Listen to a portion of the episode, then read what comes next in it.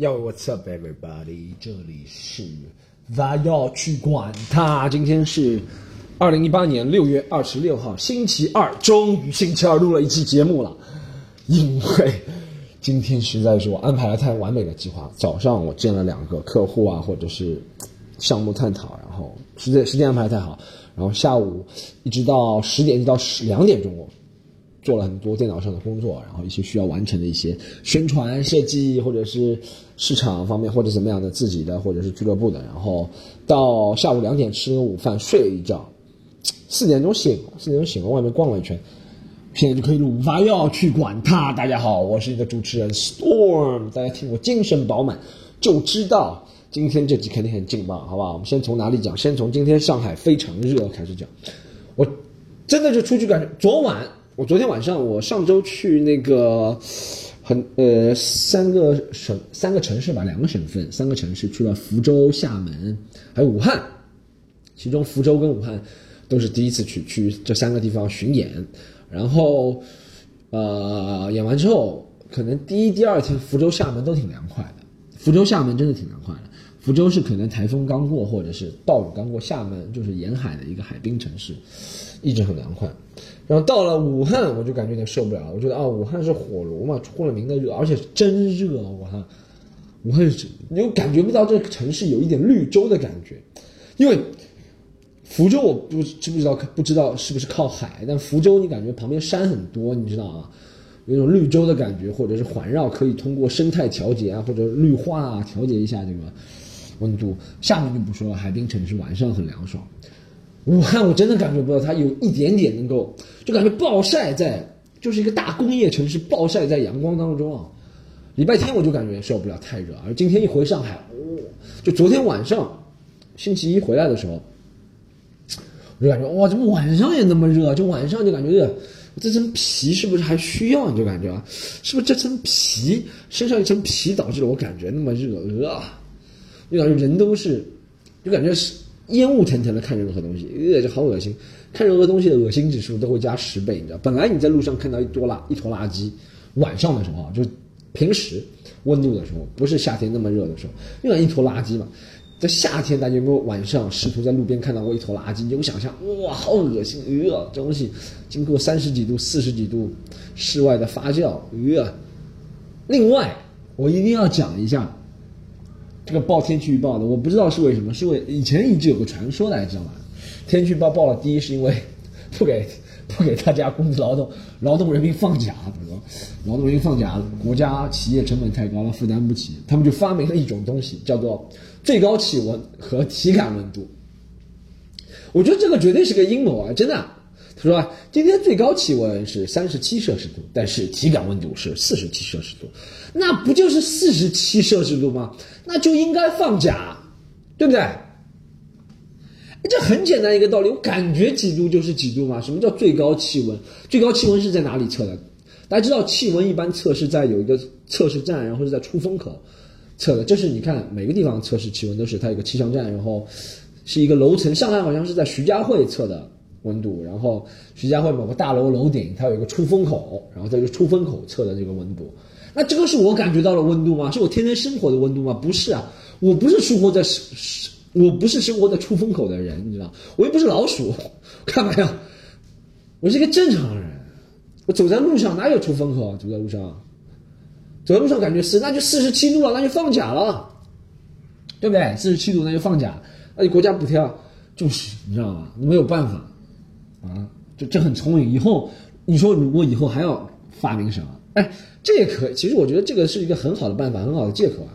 你想，为了不放假，或者是为了少发补贴，就把造成一个是体感温度，一个是实际温度，那也可以嘛。以后或者还有什么东西是要那个？好，他说那个这样，他说啊，他说 他说以后我们退休是吧？这样子，我们退休，全国退休，老百姓，男性啊是这样，男性。是在六十岁退休，但是呢，你到六十岁你去申请退休的时候，他跟你说，哦，你虽然年龄是六十岁，但是你的骨骼年龄还是五十三岁，你还可以干七年来继续干，是不是这样？很有可能变成这样。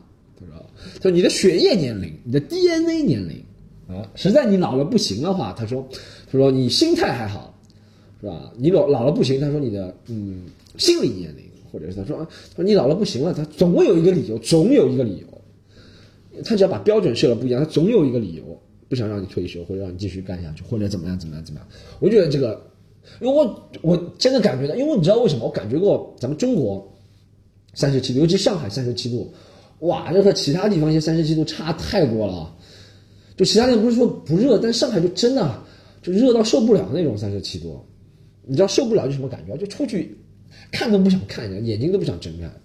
为什么？就是车水马龙，然后还有一个就是我们中国人路上穿的特别多，你知道吗？就天越热，人穿的越多。在国外或者是你说什么去泰国啊、美国啊、澳大利亚这些地方，天热人穿的穿穿真的是穿的挺风凉的，男生女生你看上去觉得也会风凉一点，你知道吗？中国人说太，尤其大骂哇，三十七度，我今天也看到有人在那个。电瓶车前面挂两个烤箱手套，三十七度啊！看到有人挂手套啊，这真的是，这真的是遮阳了，太厉害了！它里面是那种，哎，这微波炉的锡纸材料，你知道吗？就可以隔绝温度了。这个是最伟大的发明，三十七度，车上还有烤箱手套，还有垫子，我靠，真受不了！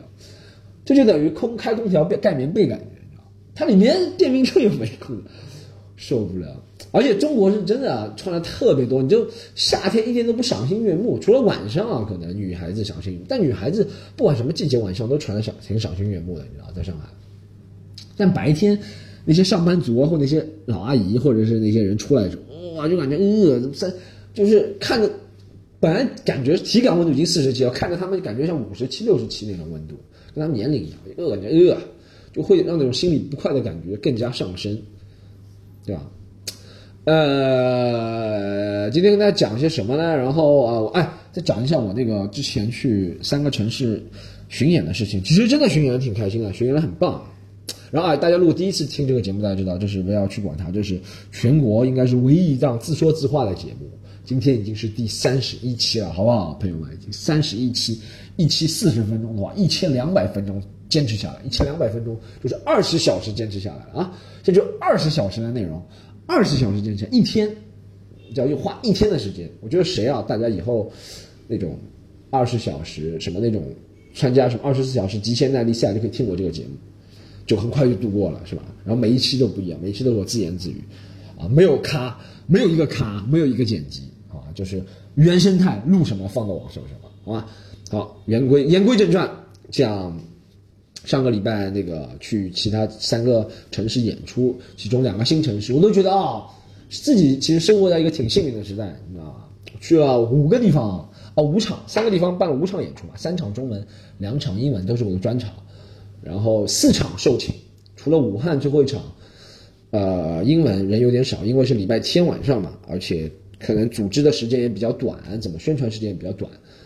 可能人不是最多，但其他都是售罄嘛。其他的厦门中文、英文都售罄，啊，在武汉的中文也售罄，福州的中文也售罄。第一场就是去福州，阵仗就让我吓呆了。首先他们就和我说，在三十分钟以内吧，就卖了一百七十张票。我说哇，不认识我。他说你想多了，没有人认识你，是他们当地组织方得力，真的组织方特别得力，他们的粉丝粘性特别高，特别高，好多人都是。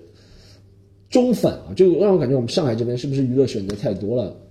现在我感觉我们喜剧联合国的粉丝粘性有所下降，或者是选择太多，或者是娱乐太多。你可以看开心麻花啊，可以看其他品牌的喜剧啊，或者可以看音乐会、啊、演唱会很多，是吧？毕竟大家知道，我不是贬低福州，但肯定娱乐没有上海多，也很多可能比不过成都啊或者北京啊这些地方，对不对？所以说。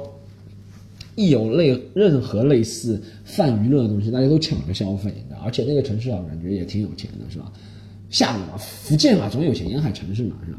从那戚继光抢得来的东西，到现在 赔钱了，卖两个戚继光、郑成功抢来的东西，是吧？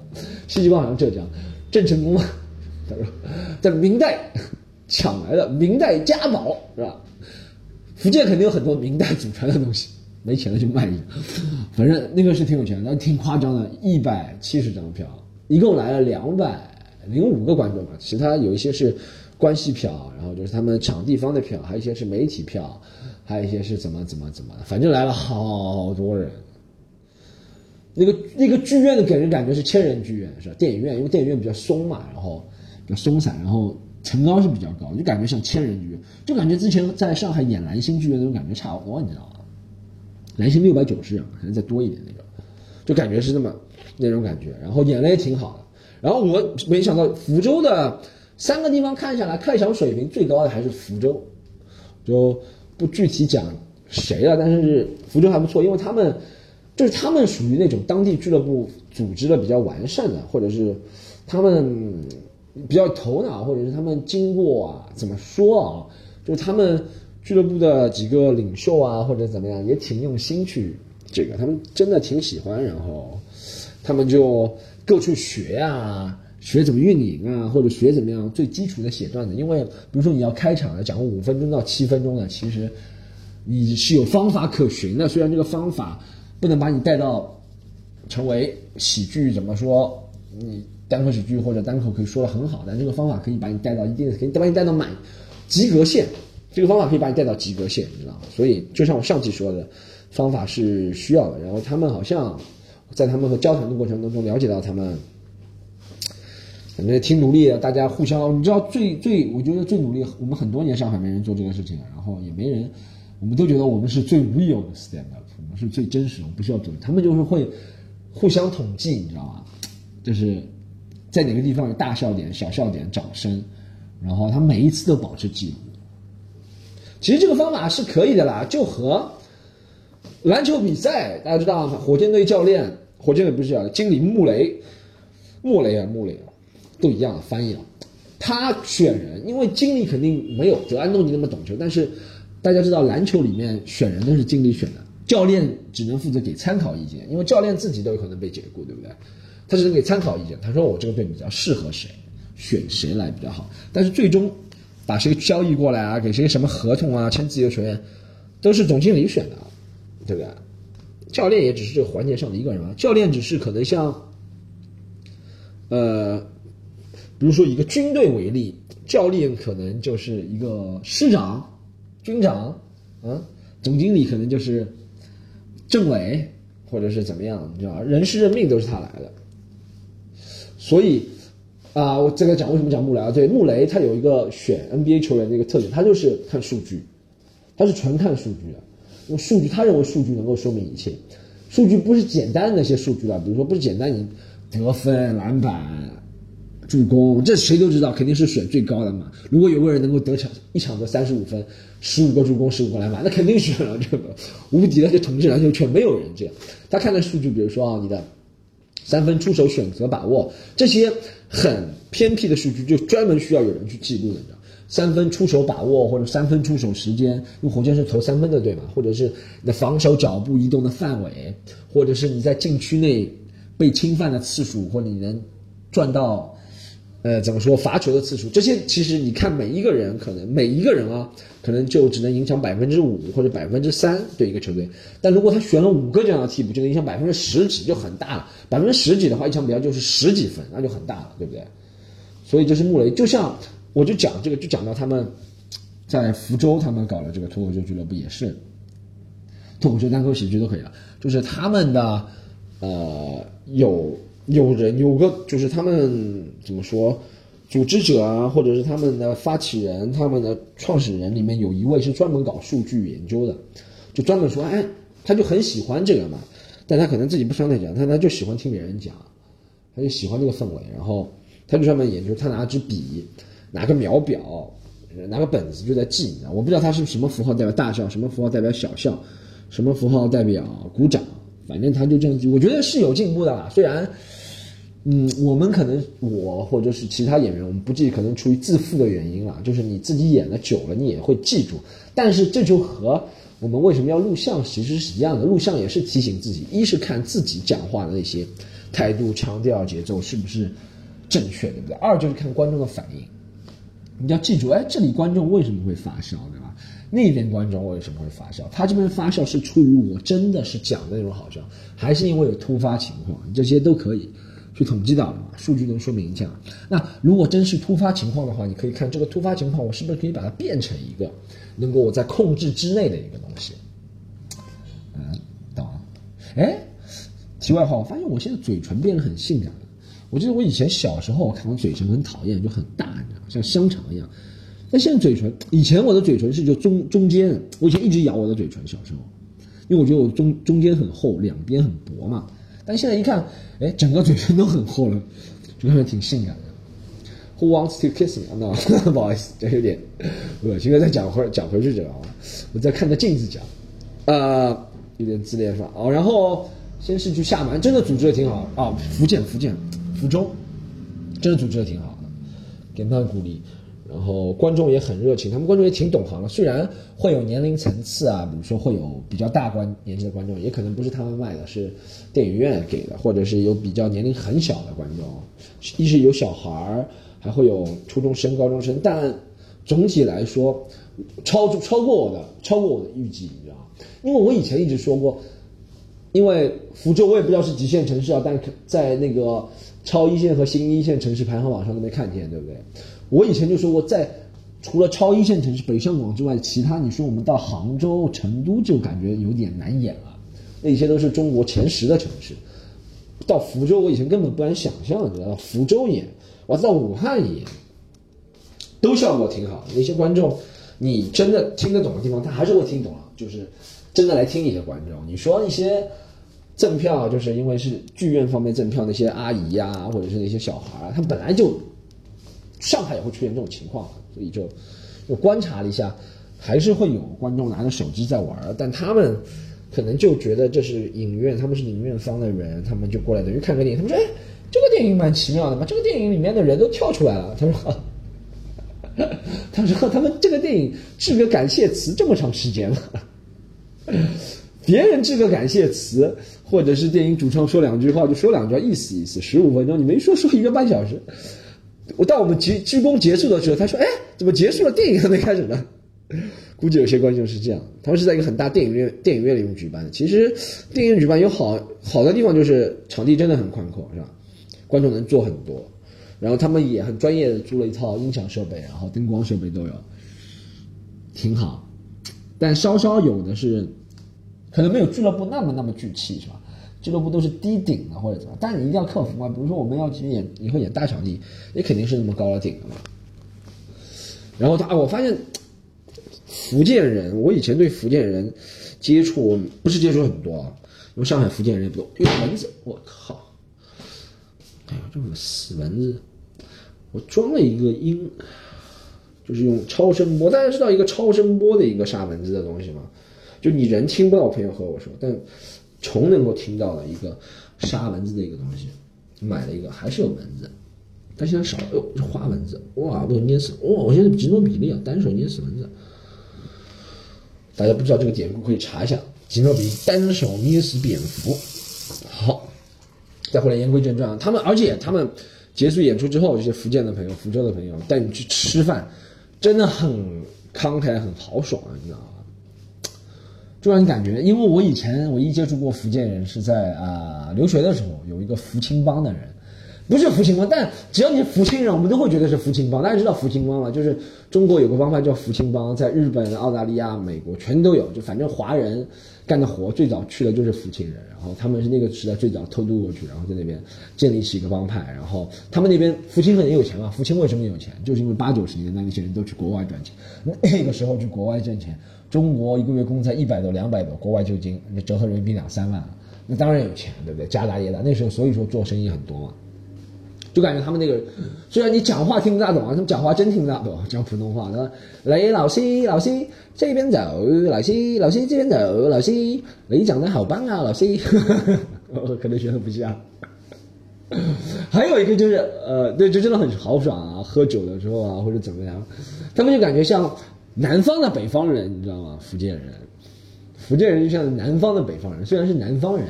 但性格有点像北方人，我觉得广东人倒不是这样，广东人跟上海人有点像，就挺谨小慎微的，就觉得自己很聪明，你知道吗？但就是觉得自己很聪明就会孤傲或者怎么样。广东人、福建人，至少我接触下来还是不错，但他们好像也都不是福建人，好像就一个人是福建人，那个就是那个俱乐部里面牵头的几个，其他的好像也是外省的，但他们在福建住的时间长了。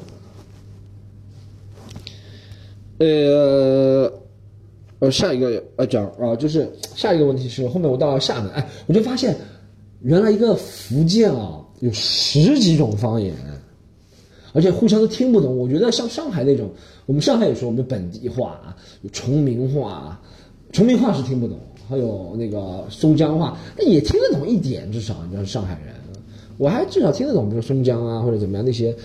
本地上海话虽然难懂，但你用力听还是听得懂。他们和我说闽东、闽西、闽南，电视里面那种福建话或者是怎么样，完全是不同的，完全就听不懂。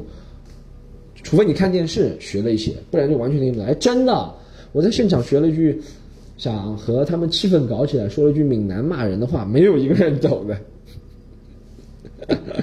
就很这是很尬的一个场面，就是。鹦鹉学舌失败了，靠！啊，就是画虎不成啊，打虎不成反被狗欺。哎，怎么说这个？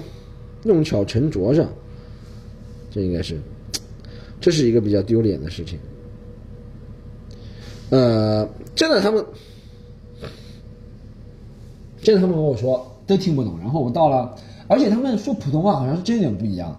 福州的普通话，因为有俱乐部有人是福州人的嘛，福州的普通话和厦门的普通话，就厦门是好像更接近一点土味的台湾，福州可能不大像台湾，福州可能就是印象中那种福建人的普通话，对，福州是福建人的普通话，那个就比较更加像台湾土味的台湾，厦门，厦门就是那些台湾的那些乡下人那种，不是不是说厦不是说厦门人的乡下人啊。没这么说啊，但是厦门的口音就那个像听到那些以前台湾节目里面采访那些那些，不是台北啊，就是厦门的口音不像台北的普通话口音。台北不管男男女女都是，虽然普通话说不大好啊，但是还会很嗲呢。嗯嗯，好讨厌嘿。然后男生就是拔啦哼拔啦，你你瞎，你好瞎，这东西好瞎，这东西。就是你知道吗？就是不是 my favorite，好瞎就感觉。台北蛮讨厌这口音，厦门就是感觉是他高雄口音，对，厦门可以跟高雄口音差不多。讲一个口音，他讲厦门真的是不错哦。虽然厦门这次只在了三个城市里面风景最好还是厦门，真是当之无愧的。中国风景最好几个城市，肯定厦门也排得上。然后。在厦门的感觉是，这是我第二次去厦门。之前那次玩的时间比较长，这一次就待了真的一天，一天整一天都没。第一天，我想想，第一天是下午到的，下午两点到，第二天早上六点七点就飞了。但是就给人感觉其实挺安静、安宁、安静的，不能安宁嘛，安静、静谧的这个城市，是啊安逸，就是。它有分外岛嘛？外岛还好嘛？外岛我觉得还好，外岛可能就有点像工业化，不知道它是干嘛是吧？因为那个高铁高铁站可能比较外面一点，然后到内岛的话，在厦门本岛思明区啊这些地方，就感觉风格非常像那种澳门或者怎么样。你知道，就是典型的海滨的一个城市的风格，就是每条路。还有，我虽然没去过意大利那些那不勒斯、威尼斯那种地方，但感觉有点像海边，意大利海边或者西班牙海边，就是都是石头路嘛，是吧？每条路好像都是石子石子路啊，青钢石啊什么那种路，然后呃，路都很窄很小，那上上下下，然后弯弯曲曲曲曲折折，就叫叫出租车比较难，出租车好像不愿意来，我也不知道他们出租车怎么定位，但是就那个感觉，你知道吗？就下澳门也是这种感觉嘛。那如果去澳门，就知道澳门岛不是在赌场里边，是在另外那个地方，有那种感觉。虽然很小一块，但是也是曲曲折折、弯弯延延那种道路。然后你可以听到海浪打在那个岩石上的声音，然后闻到那个海水的涩味。而且厦门这次那个组织，他们是英语组织先邀请我去的嘛，然后中文组织再邀请。英语组织给我们订了，给我订了一间。呃，史莱登酒店，哇，厦门最好的酒店啊！那我也没睡着，失眠，因为 贱命，贱命住不了富贵的酒店。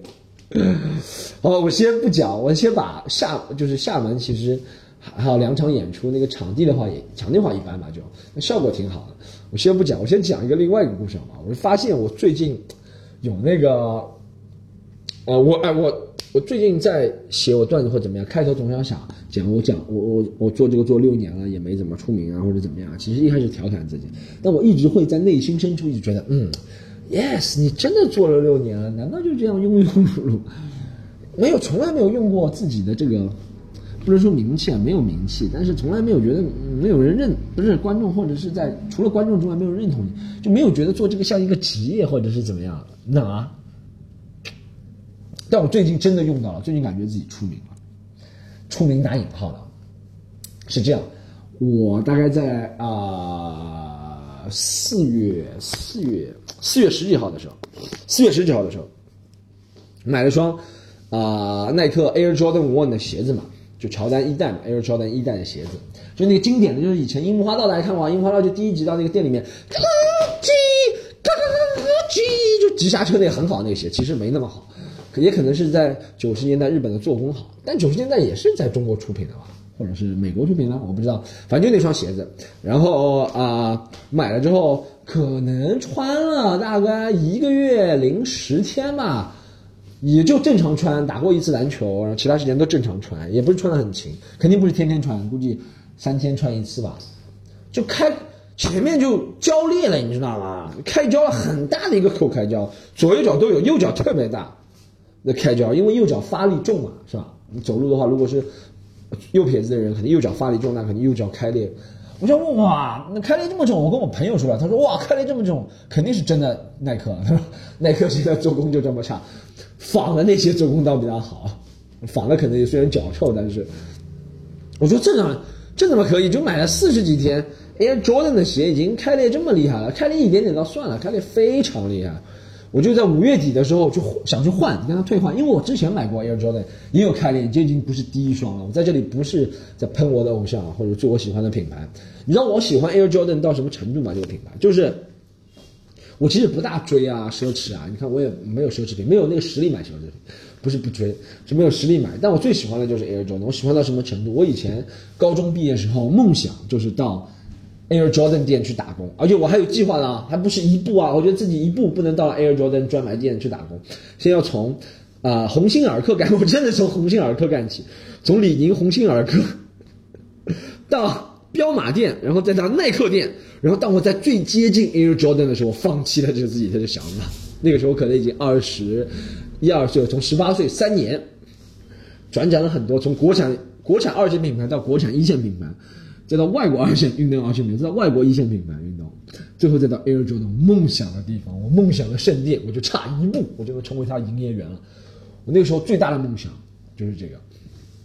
但以前在那做那工作时候，也遇到过很多乱七八糟的、奇形怪状，很多奇奇怪怪的人。有个人跟他讲，有什么那种店长第一天请你吃饭，吃十块钱饭，然后第二天背后就搞你那种，就就那些人心机，他就觉得你是什么种，他就就我也不知道他们那种华帮华帮吧，谁看谁关心他们华不帮？他会觉得你就他第一天请你吃饭，你就是他的帮派的人了，你知道吗？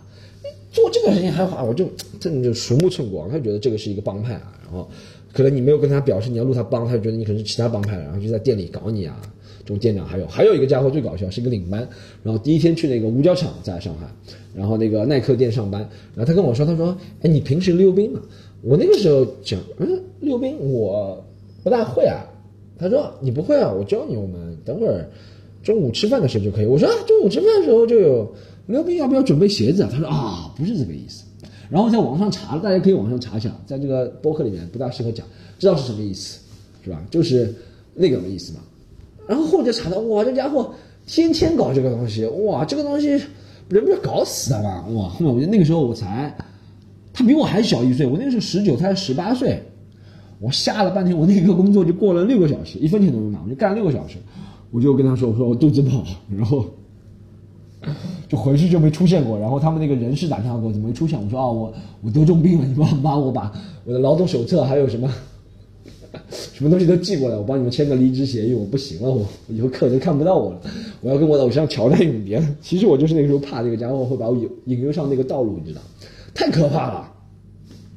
这家伙也真是，我不知道他出于什么目的，怎么能在生人面前？而且很多我朋友，我以前，呃，大家知道，就是其实行业对一个人很有影响啊。就你是什么行业，可能你身边朋友都是你这个行业，因为大家有共同话题嘛，对不对？我觉得能把人划分开来的，划区分开来的，并不是什么性别啊、性格啊、年龄啊，呃，产地啊，怎么样怎么样怎么样？上海这么多上海人，两千五百万上海人，有几个是我的朋友，对不对？更多的是。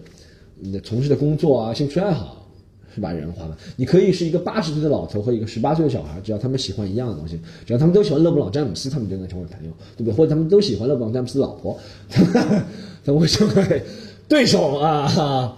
好，这个玩笑开点过了啊！啊，讲回去嘛，讲我就多喜欢 Air Jordan 这个品牌，我就不能想象我以前视为偶像的 Air Jordan，现在还是最喜欢的一个品牌，竟然现在劣质到这个程度。不劣质啊，就是质量粗糙到这个程度，经常开胶。朋友跟我说经常开胶开裂，然后我第一次要求去换，因为我以前买过有坏的嘛，人家直接就瑞丽体育嘛，我就表扬一下，好不好？他就直接给我换了，在徐家汇的店。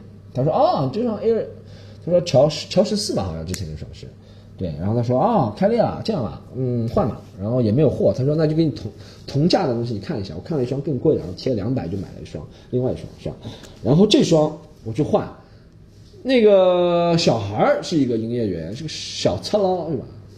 他跟我说：“他说哦，你这个先生，我们要去拿质质量检测了。”我说：“什么？质量检测？这样这么明显，这么大一个开裂，你和我说你要质量检测？你们这什么公司啊？”他说：“哦，这是我们公司规定。”这家伙肯定听过我的播客，我的播客里面就教过一招，就是你什么东西搞不定，就说是公司规定。我说：“什么狗屁公司规定啊？啊？”我们买过那么多 Air Jordan 鞋，别人都是当场换的，这么明显的开裂，这怎么可能是人工？你以为我天天没事就拿一根牙签开始让他说牙签，然后上好温度，他说在七十五度的灯光照射下比较容易脱胶，脱胶，然后拿个牙签塞进去，把它戳大戳大戳大，就给你换一双新的，是不是有病啊我？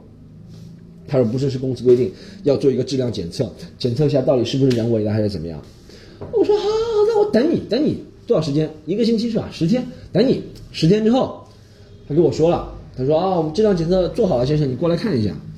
我说是啊，有质量报告啊，说我过来看了，根本没有质量报告，什么都没有，就是那个小测了，小东西。他跟我说，哦，我们公司检测下来，您这个是自己人为原因。我说什么人为原因？怎么怎么人为？你告诉我，怎么样的人为原因能让它开裂？就我穿的吗？就我脚脚是人为原因，那我不穿是不是就没问题？然后他说不是，他说您这个公司，我说那你有检测报告吗？他当时没有。没有啊，我就很气，你这个不是糊弄人吗？忽悠我！一是检测报告里面，二跟我说是人为，什么人为原因？你告诉我能造成开裂？什么故意？我又不是缺了一个角什么的，我又不是把脚放在那个 什么锯子下面，叭叭一看缺了一块鞋啊，这是人为造成的。这个鞋鞋缺了一块，missing 百分之二十是吧？脱胶啊，这肯定就是质量问题啊！四十天脱胶不就质量问题是什么？然后有可能是进水了，泡水了。我说我泡水，泡水你有你有不就像苹果告诉你泡水，它里面有一个东西嘛，是你的依据嘛？你有什么依据嘛？他说没有。好，然后我就我那天先跟他讲，我说这样，我说你这样我这肯定不满意啊，我肯定要寻求其他途径来保护的是吧？然后他就没有，我就当天还是那个小小东西在小就姑且叫他小次郎 number one 啊一号，然后。我说我肯定要寻求其他途径来保护自己的权利啊！这个你们太过分了，因为说呢，耐克的声誉都被你们带坏了，对不对？耐克作为中国世界上最大的球鞋厂商，是吧？这也是他尖端品牌，说的，你们这样。然后他说：“啊，你去吧。”哎，不买账。好，然后我找了我一个朋友，我一个朋友是，嗯，打篮球时候认识的。然后他是，呃，怎么说？是专门做球鞋公众号的，他一个球鞋公众号挺有名的。然后我带他去，他说好，我帮你去看一下这个问题。然后我就和他一起去了，啊，又去了一次，又约了一次，又过了大概五天之后又去了一次。那次他们一个好像是代理店长，比较店长一样的人，就是当初我最羡慕的一个职位的人，现在竟然是女生，是个女生，是个代理店长，或者是店长啊。他在那边啊，他好像官腔挺浓的，然后说法就是挺敷衍的。他说。他说：“你们不管谁来都一样的呀，这个肯定是你们人为的问题啊。”他说：“我说什么问题？进水。”我说：“你要你有证明嘛？那你有证明嘛？进水，进水你有证明嘛？”他说：“我们有质量报告，你又不要。”我说：“我什么时候说过不要？啊，我什么时候说过不要？啊，你这说话要负责了，现在，嗯，然后我朋友朋友他们一个唱，我就唱黑脸，他唱红脸嘛，他就说啊，不要生气，这样他说啊，我也是做球鞋的，然后也跟他说了自己的公众号，他我们不知道他我们不知道他们后面查没查，然后他说你这个。大家处理过很多也找点鞋子，你这个处理方法是不对的。你要有个幸福的方法，比如说你有什么第三方检测机构检测下来证明这双鞋是人为穿坏的，不不符合三包。因为既然鞋盒反面贴着三包标志，就一定要按照三包的方法来处理啊。那个店长那个女生又说，就是叫她女生 number one，对不对？那个女的又说，她说啊这样子，呃，我们几天后几天后给你质量报告，肯定给你。然后让我们那个小策拉 number one 一号打个电话给你们这个客顾客好吗？这时候我就留了个心眼。哇，你去质量检测，我知道他们肯定也没有我那个呃鞋的照片那开裂，他们检测，你知道，我我们都了解这种检测行业。比如说啊，你要这就比如说你要检测一个房子油漆开裂是不是呃是不是人为造成的，或者是怎么样，你肯定要去拍那个裂缝的照片，对不对？他们没有裂缝照片的，只有我有裂缝照片，你知道吗？说明他们根本没有检测过。哎，不出我所料，三天后他们叫我去了。你知道他们给的是什么检测报告吗？他们给的是出厂检测报告。和我说这个鞋出厂时候是好的，我说这不是 bullshit 吗？出厂时候你不好，你就不应该卖出来，对不对？出厂时候不好就不能卖出来。现在是第二步骤，是三包，你三包就一定要在这个期间内，你才能看出它是不是这样。没有经过人的穿着，就穿的话是不能的。他说不行，我们这卖出来质量就好了，就肯定就没问题。那我说你还要三包干什么？是吧？你就直接说你卖的时候就好就好了，就是一个矛盾来上，但是转移话题。这时候我就甩了一句很狠的话给他，我就感觉到前面这个故事铺了那么长一个梗，就我的最后这句话，就是我跟他说了，我说是吧？你们就这样敷衍我是吗？然后我把他手机掏出来，把我手机掏出来，你看啊，我在上海是做单口喜剧，真的这样说。听众朋友们，所有几位听众朋友们，我真的是现在有点膨胀。我说，我用我的 我的职业第一次为自己赢得了东西。然后我说，你看啊，我在上海做单口喜剧，微博也这点人，我没跟他说多少是买的，是吧？我说这边这点人，你看，我还把我最火的一个微博给他看了。我说，我曾经管过一起家暴事件，遭受了。呃，五百多万的点击量，怎么？我说我这个事情虽然不可能，有可能不到五百多万，但是我艾特一下你们公司总部，艾特一下耐克总部，再艾特一下一些大 V 啊，怎么样？能能搞大还是不错了。我就最后留了个句，他说做人要给自己留点余地，我就把刘华强的都话都给他了，你知道吗？年轻人不慎不气盛叫什么年轻人是吧？做人要给自己留点余地。然后我说怎么样？我就。我觉得其一开始我觉得没什么作用嘛，我就觉得可能就气氛说一下，我已经准备放弃了，也不能说放弃了吧，我就准备放到第三方去检测，找一个第三方检第三方第三方检测一下，可能就要中间绕很多步骤，对不对？哎，没想到我在说这句话之后，我拿着我的鞋，就是愤愤离去嘛。大概十五分钟之后，他们公司总部的一个售后服务的人打我电话，他说：“哎，先生，你是不是之之前在我们店里买双鞋，然后有一些质量可能发现了一些。”意见或疑议啊，我说对，然后我就跟他交流，我把照片发给他，然后他说好，我们这样子，他也没说是不是因为我说了这句话，但我感觉直接影响肯定是我说了这句话，因为前三次交涉下来，唯一的改变我就是亮出自己的身份，亮出自己的身份，哎，我是 Donald Trump 是吧？不 对，我是什么什么第五巡查组是吧？你们这里涉嫌，亮出自己的身份，然后所以这一下态度。一百八十度啊，也不能一百八十度吧，一百三十度左右的一个转转变，啊，他说啊，先生啊，虽然我们不能直接给你退换，但是我们可以把你这个照片，其实我觉得这个照片抵什么用？他说，其实也就是个形式嘛，他们自己心里好受点，他们觉得不是直接被我怎么怎么怎么，人都要做戏给自己看嘛，对吧？然后他说，我们可以把你这些，你拍两张破裂的照片给我，然后把你照片还有你的购买编码发到耐克总部去，让耐克总部决定是不是要退，如果耐克觉得可以退的话，我们就帮你退。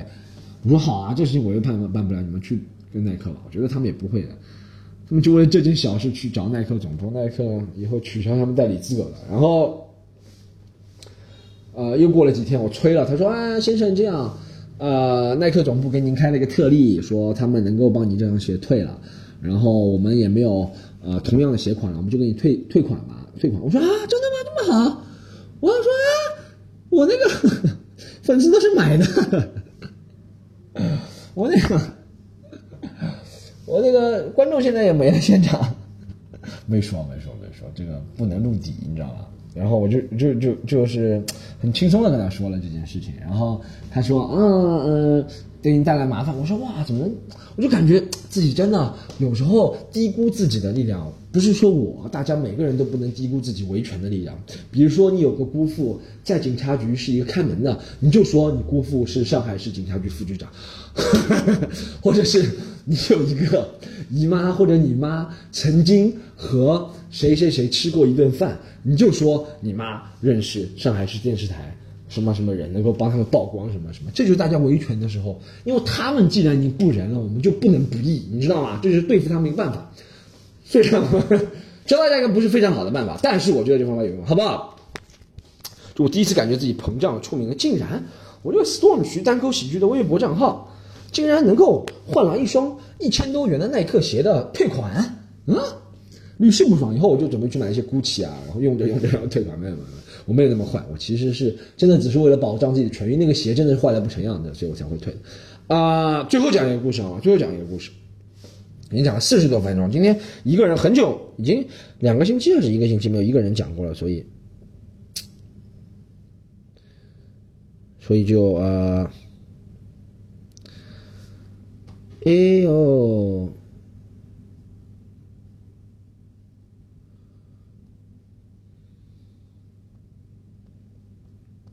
好，最后一个故事是这个故事，是我呃在武汉发生的一个故事，然后。我去武汉，我就觉得武汉真的是对这个城市的印象不是特别好。对对，这个城市人就接触了几个脱口秀的朋友，他们都是学生嘛，其实人都是挺真诚的，是吧？这个城市印象，我以前听朋友的介绍，听一些风言风语，他说朋友都说你是一个坏人，这是哪首歌？他说朋友都说什么是吧？朋友圈风言风语其实影响挺大的。我以前对武汉一直没有特别好的印象。就觉得这个城市比较脏乱差，你知道吗？虽然这个干面还挺好吃，那个城市没有特别好印象，但不怪不是，不是因为这里面的人没有特别好印象，是对这个城市的规划。然后我一下高铁，那个俱乐部主持人就接我们，还，挺好，啊我们接到这边，其实挺远的，高铁离武昌，然后你一路就可以感觉到这个城市。没什么生机，你知道吗，没什么生气，而且他也和我说他是博士嘛，他读完也不会想在这里的。就这个地方有，虽然大学很多，有名的大学也挺多的，二幺幺、九八五啊，我也不知道啊，我也没读过二幺幺、九八五在中国，但是很多人，大多数人都去了北上广。留下来就是公务员啊，或者怎么样，你就知道一个城市的年轻人的梦。当一个城市的年轻人的梦想大多是当公务员，或者他途径只有当公务员的时候，这个地方就发展不好了。有没有人很拼啊？公务员保都是保自保，他不会拼，你知道吗？这我对武汉这个城市印象，哎呦，真的感觉嗯，不是最干净的一个城市啊，不是。生活在那边人自己会说了，玩玩的东西不是特别多，可能吃的多啊，夜排档倒真的挺多的，可能就是因为夜排档多而不干净。然后，故事是这个故事，是我最后一天走的时候，演出都挺好，然后中文、英文，中文人很多，效果很炸，然后英文人不多，但效果也很炸，两种都很炸。然后怎么？然后回去之后啊，第二天叫出租车走吧，我想去武汉高铁，我也没去过武汉高铁站，然后我看地图，我好像二十公里。提前一小时，肯定给我来提前一小时，对不对？武汉高铁，然后叫了出租车，一上车，那个出租车司机就说，就问我是不是游客，我说是。然后他说，哎，你们游客现在精明了，你们游客，他哎，不是还有武汉话说了，而且每个城市的出租车司机基本上都本地人是吧？或者河南人啊？哈哈，他说啊，你们乘客现在精明了，就好像不像武汉话，我就这样。假装说一下，不像，你们都不打出租车，不打不打的士，乘地铁，地铁方便又省钱，啊，对我们造成冲击很大。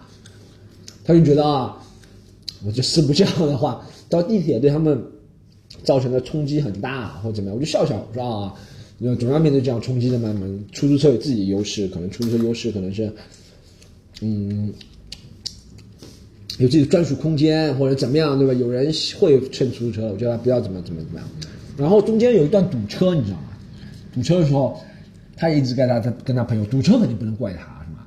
可能是我自己预计，我就怪自己预计没有预计好，没有预计好时间，就应该再提早三十分钟，也不会遇到这个人跟我说这件事。但是啊，后面他跟我说，他说。嗯，来得及，来得及，来得及，你不要慌嘛。好，然后到，从来没有去过武汉高铁站。到武汉高铁站快到的时候，有两个选择，一个是直行上桥上二楼的出发层，一个是左转。三个选择，一个直行上桥上二楼出发层，直行上桥，还有一个是直行直走，越超过就到，呃，就到了另外一边了，这个高铁站是吧？然后还有一个是左转，左转可以到一楼到达层。然后，嗯，三个选择。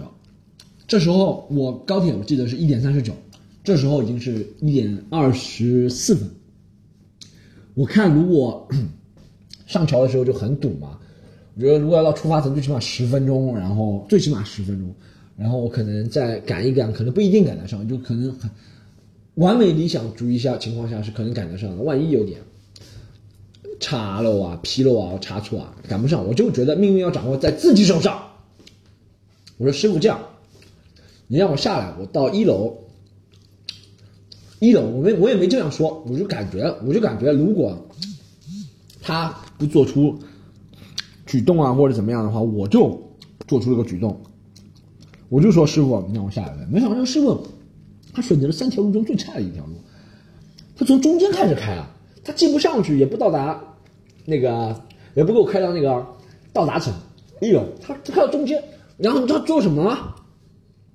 他在马路中间把我放下来了。他说：“哎，他不好意思，兄弟，那个上去时间，他说上去太堵了，左转我已经过了那个路口了，我现在只能把你在马路中间放下来，说你自己跑过去很近的。”我说：“他妈的，这就是你他妈比不过地铁的原因，地铁不会。”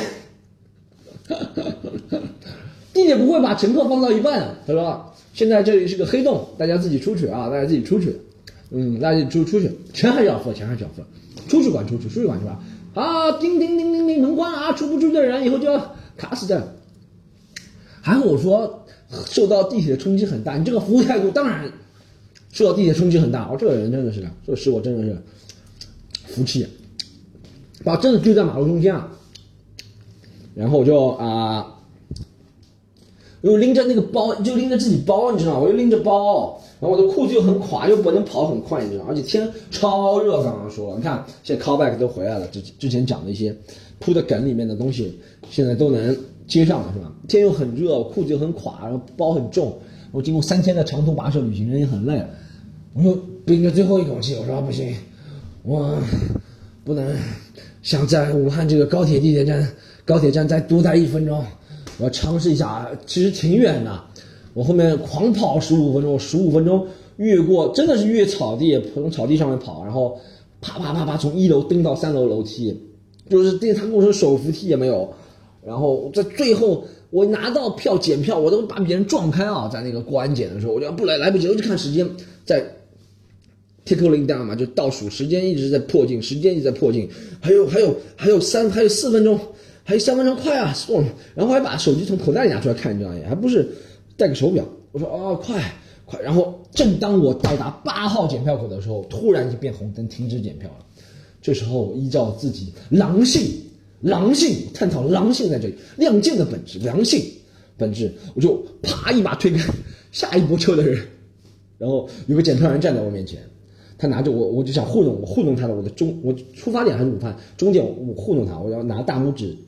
那个盖住不是上海虹桥，但他看出虹桥这个字，然后和他使了个眼色，我说帮帮忙，我看到这部车下面还在，然后在他反应的时候，我就叭一下一个箭步，箭步就从那个栏杆一下子翻过去，然后他拦不住我，你知道吗？就他人是挡在那里，但是我那个栏杆其实挺低的，叭我就连包带裤子，我也不知道自己身手怎么那么好，一下可以做成龙替身了或甄子丹替身，就哇一个用背，不是鲤鱼打挺，我也不知道这个叫什么姿势，这可能叫咸鱼翻身。我就把他撇开，然后就从那个栏杆一下子跨过去，然后他说：“哎，你等一下，你等一下，你等一下子。”我就不理他了，我就叭冲上去。那个高铁啊，那高铁门正在关了，你看我现在所有的故事就回来了，都靠外都回来了。那高铁门也是噔噔噔噔噔噔噔噔，这关的那一刹那，我说等一下，车下留人，把我先把包自己丢进去，然后叭一个人冲进去，就是一个鱼跃腾腾空冲进去。终于经过十五分钟，我感觉在那个师傅把我扔下来那个位置，到我跑上车跑十五分钟，最起码上上下下跑了有。我不知道十五分跑到十五分两点五公里左右跑了，而且就这两点五公里是强度很大的，在三十七度、三十八度太阳下，上上下下那种两点五公里，你知道还背着这么重的包，还有什么？嗯，然后上车之后我就终于可以按时回上海了，我就缓缓了好久没有缓过来，我就，你知道我怎么缓的吗？我就我九号车厢嘛，九号车厢开始走，走到十六号车厢，就像傻子一样戴副墨镜，然后九号走到十六号车厢。然后掉个头，从十六号再走到一号车厢，连续走三圈，人终于缓过来了，汗臭味才终于抵过，就还终于没有汗臭味了，你知道前段时间汗就在往下滴药，汗珠，在脖子上往下滴药，我觉得这是一个非常好的瘦脸方法，但是不建议，好不好？你觉得这个司机，那个司机师傅，这个司机师傅，这个家伙，比给我弄鞋的那个人小菜刀还难处理，但是我还是依靠自己的机智、勇敢、顽强啊。好，今天呢解决了这个问题。今天解决了这个，不要去管它。今天不要去管它，谈了几个很重要的问题，好吧？谈了几个。大家如果喜欢听的话，啊，喜欢听我这种风格，这种啊嚣张跋扈，对吧？然后 风格大家可以继续锁定我们，好吧？喜马拉雅锁定，在网易云音乐锁定，在 iTunes 都可以锁定我们，不要去管它。然后可以锁定我们的微博，不要去管它。然后我个人 Storm 徐单口喜剧。然后后面会去有北京、还有深圳、广州的巡演，好吧？北京、深圳、广州中英文都有。然后七月份是七月初，就七月初，七月一号、三号是在北京、广州、深圳，可能是在八月底。啊，大家想买票的话，可以加我们呃俱乐部的微信嘛，上去咨询嘛。啊，是 C O M E D Y U N 一，好吧？Comedy U N 一。好吗？大家可以加一下，然后其他的就先不多说了。再给大家讲一个好事情，再给大家讲一个好消息，给我粉丝听到这里肯定是粉丝死忠。我昨天晚上一个人没事的时候上了唱吧，本来想唱一下那个叫叫叫洋葱的，然后我先想知己知彼嘛，知己知彼嘛，对不对？先听一下别人唱，哇，听完之后连听四首就吓得睡不着觉了。他们用了一个。大姐，这大姐特别可爱，用那美声的唱法唱洋葱，你知道就那种，我给大家模仿一下。如果你可以一层一层一层的剥开我的心，这种感觉，然后对自己充充满信心，我唱了一个洋葱，还挺好听的。啊，既然大家这里都是死忠粉丝，我也不怕唱歌掉粉，我在最后送大家一首清唱版的洋葱，洋葱好不好？先嚼口香糖。如果你眼神能够为我片刻的降临，如果你能听到心碎的声音，沉默的守护着你，沉默的等奇迹，沉默的让自己。像是空气。卖个关子，大家如果喜欢的话，可以这周六在上海。如果这周六在上海，我一个非常劲爆的音乐喜剧加上单口喜剧，好不好？把唱歌，我们会有现场吉他弹唱，会有很厉害圈内的段子手，会有很厉害圈内唱歌人，都会聚集在喜剧联合国。买票微信还是刚刚那个，但在上海，本周六我也会参加。本周节目不要去管它，录到这里，下次再见，拜拜。